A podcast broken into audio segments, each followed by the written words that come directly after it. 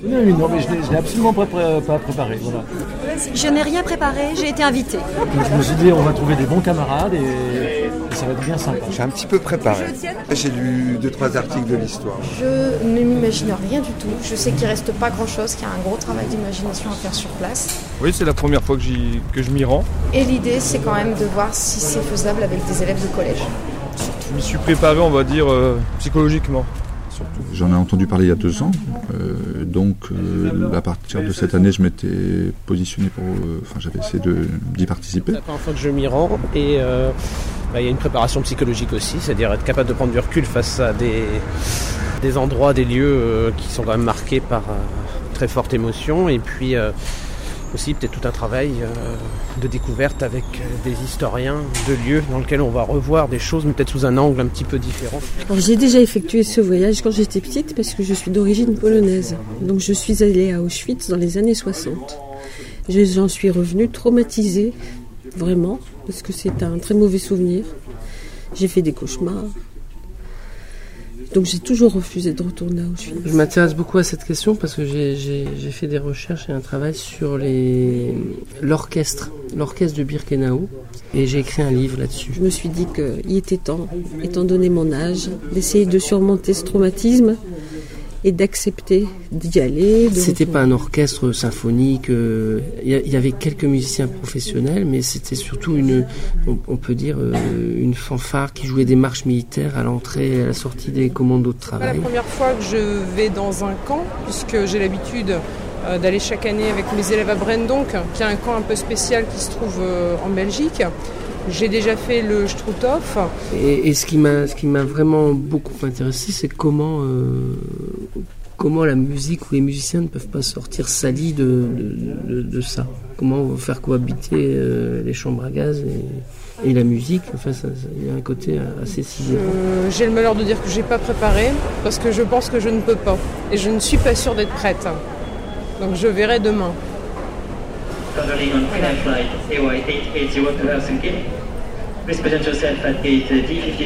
Alors ce voyage il s'inscrit dans un programme qui est financé par la Fondation pour la mémoire de la Shoah.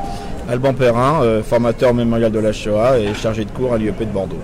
Avec l'objectif d'essayer d'appréhender, de, comprendre comment le lieu était organisé.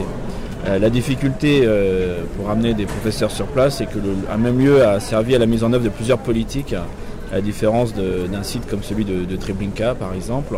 Et donc on va essayer de reconstituer euh, sur place euh, à la fois l'espace du, camp de concentration d'une part et euh, principalement on va vous accompagner sur les lieux de la mise à mort des juifs dès l'arrivée des convois dans, le fond de Birkenau. Donc on va essayer de, de voir clairement sur place aujourd'hui comment on peut appréhender les lieux, comment on peut faire une espèce d'archéologie du crime 70 ans après les faits. Messieurs, nous sommes maintenant prêts pour l'embarquement du vol EasyJet 3815 à destination de Cracovie. Seuls les passagers détenteurs de la carte EasyJet Plus et ceux bénéficiant du service Speedy Boarding peuvent maintenant embarquer porte D51. Groupe SB, s'il vous plaît.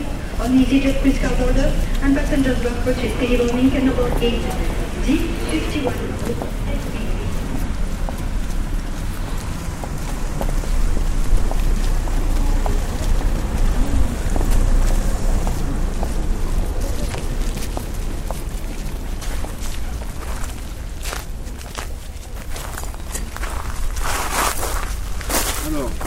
Il y a de multiples façons de visiter Auschwitz.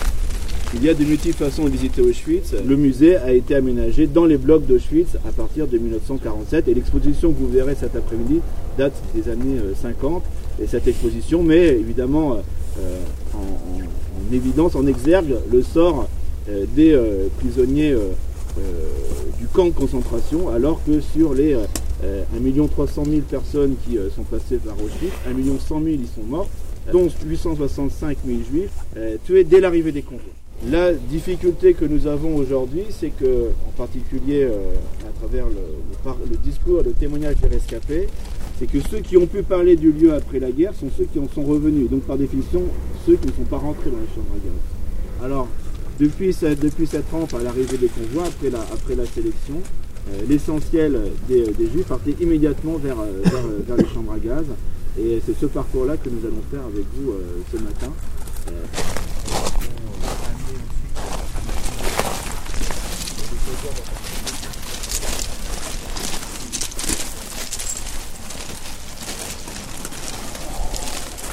tout à l'heure, c'est que lorsque les SS euh, descendaient du camion, euh, jetaient le gaz, refermaient une trappe et partaient, pour eux c'était très confortable psychologiquement. Parce qu'ils ne voyaient pas leurs victimes. Et c'est à mettre en référence avec les assassinats par balle, par fusillade des Einsatzgruppen, où les, les, comment dire, les, SS et les, hommes de la, police, euh, de, ces, commandos, devaient tuer quotidiennement des femmes et des enfants qu'ils regardaient, ou qui même les regardaient au moment où les coups partaient. Et c'est pas, je pense que c'est absolument pas la même chose pour les tueurs, de, tuer des gens qu'on ne voit pas, euh, et, de tuer des gens qui sont debout face à vous. Euh. Donc tout est fait pour, pour préserver psychologiquement les tueurs du, crime qu'ils commettent. C'est pour ça que Bircolo, c'est vraiment un lieu de perfectionnement technique du crime, mais on est vraiment à la fin du crime, lorsque c'est bâtiment Le gazage par le c'est une singularité d'Auschwitz. C'est une singularité d'Auschwitz. On a dit à Treblinka, un Remlo des camions à gaz. Euh, dans les centres de mise à mort de l'action Reinhardt, euh, c'était euh, des moteurs de char ou voire même des moteurs de sous-marins. Et, le cyclone B est un choix qui est fait à Auschwitz. Et euh, vous savez qu'on a un témoignage d'un SS euh, chargé de la désinfection qui s'appelait Kurt Gerstein, dont l'histoire est à l'origine du film Armen de Costa Gavras. Et euh, Kurt Gerstein, lorsqu'il assiste à au gazage des juifs à Belzec, il dit qu'en fait, il y a un, supplétif ukrainien qui s'est fait engueuler euh, par, et tabassé par un SS parce que le moteur était en panne et les gens qui étaient dans la chambre à gaz ont attendu deux heures leur assassinat, le temps que l'Ukrainien arrive à remettre le moteur en marche. Le cyclone V, ça ne tombe jamais en panne. On ouvre la boîte, on jette les, granulés à l'intérieur et au contact de l'air, le, gaz, s'évapore et les victimes sont, sont, sont, asphyxiées. Il y a une finalité technique, il y a aussi euh, une résonance idéologique. Euh, avec euh, l'univers mental des, SS, puisque sur ces boîtes, le cyclone B, vous en verrez cet après-midi à Auschwitz 1, Christophe vous les montrera. Il est écrit en allemand le nom de la société, des Gesch, qui est un acronyme de Deutsche Gesellschaft für Schädlingsbekämpfung, donc société allemande pour la destruction de la vermine. Mmh. Donc c'est pas évidemment pas neutre de tuer des gens qu'on précisément ne considère pas comme des êtres humains mais comme des bacilles nocifs pour la race allemande avec un gaz qui est précisément conçu pour tuer euh, des insectes, de la vermine et des, et des microbes, euh, des vecteurs de maladies.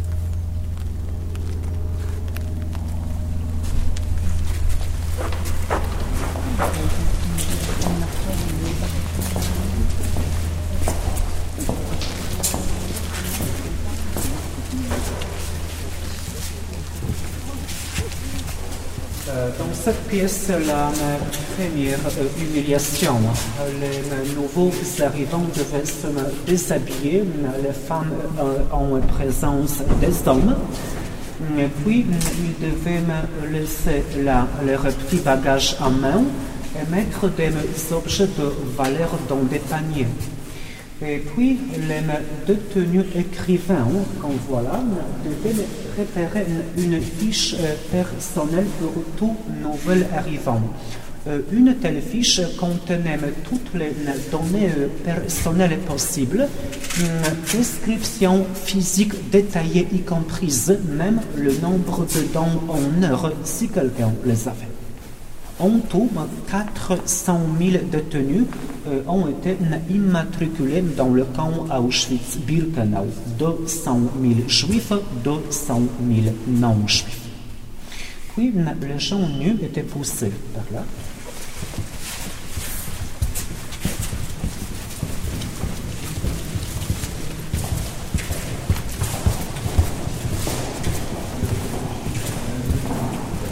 au niveau de mon enseignement, j'avais déjà commencé à changer euh, suite à un stage fait à la coupole avec Laurent Cellier, par rapport au vocabulaire notamment de centre de mise à mort. Et dans mon enseignement, je serai peut-être encore plus précis maintenant sur euh, toutes les politiques et les processus qui mènent à la destruction des juifs d'Europe. Et comme image forte, euh, bah, une photo qui me vient à l'esprit. Une photo qu'on a vue dans le musée de Galicie et cette photo, c'est la photo euh, de l'intérieur euh, d'une maison juive avec l'entrée d'une salle de prière. Le tout, euh, le tout dans le plus complet abandon. et c'est le symbole du vide, quoi. Du vide, cette communauté qui a complètement disparu. Voilà. Alors l'image, c'est pour moi les chambres à gaz pour crématoire dynamitées à Birkenau. Et ce que je changerais, euh, bon, tout, tout quoi. à peu près tout. Donc moi l'image c'est l'entrée euh, l'entrée du camp de Birkenau. Ce que je vais changer c'est être beaucoup plus clair dans euh, la dichotomie camp de concentration et euh, centre de mise à mort. Dans mon enseignement, la, la visite du matin, c'est la notion de l'espace. J'ai trouvé très intéressante l'approche sur la confrontation des espaces, c'est-à-dire un espace concentrationnaire qui est large parce que c'est voilà pour faire travailler les, les détenus et euh, les centres de mise à mort qui sont des espaces restreints. Et ça, je le visualisais pas suffisamment. Et je pense que ça changera mon approche euh, effectivement. Oui, euh, évidemment, l'image euh, des chambres à gaz, c'est ce qu'ils appellent les crématoires, Je suis Marc-Olivier Baruch, je suis historien. Et moi, ce qui m'a peut-être le plus frappé, c'est le fait que les marches, j'ai demandé au guide, il m'a dit que les marches que, descendaient ceux qui allaient mourir sont exactement les mêmes. Donc si on regarde ces marches, qu'on s'imagine poser le pied, on est à leur place et je pense qu'on peut vraiment montrer ça. Puis ensuite toute une théorie ou un dogme pourquoi c'est immontrable. Est tellement incommensurable ou quoi que ce soit, ça ne peut pas être montré. Ben, je pense qu'ils ont montré les marches, ça aura un effet de réalité très très fort. Euh, Il y a une image qui m'est revenue régulièrement depuis euh, hier soir, c'est celle de la plaine dans laquelle on nous a expliqué que des centaines de milliers de, gens avaient été euh, euh, ensevelis puis euh, déterrés. Et je pense que c'est cette image-là que j'utiliserai pour débuter mon cours à partir de maintenant. Parce que je crois qu'elle permet finalement de revenir sur énormément de choses qui nous ont été expliquées depuis euh, le début de ce voyage. La- L'absence de corps, l'absence de traces et euh, la volonté qu'avaient les nazis de faire totalement disparaître euh, ces gens-là. Et la réussite du projet, puisque finalement c'est vrai qu'il n'y a plus rien. Donc si on ne nous l'explique pas, on ne voit rien.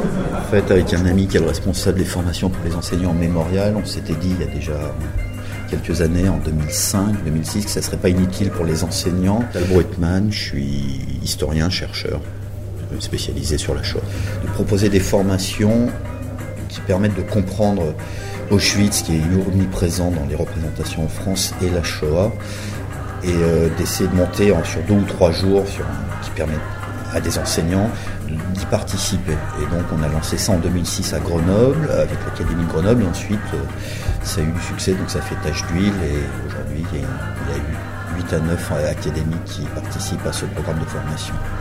Alors, la première chose, c'est que je travaille avec le mémorial de la Shoah, pas pour le mémorial de la Shoah. Je suis pas un employé du mémorial de la Shoah.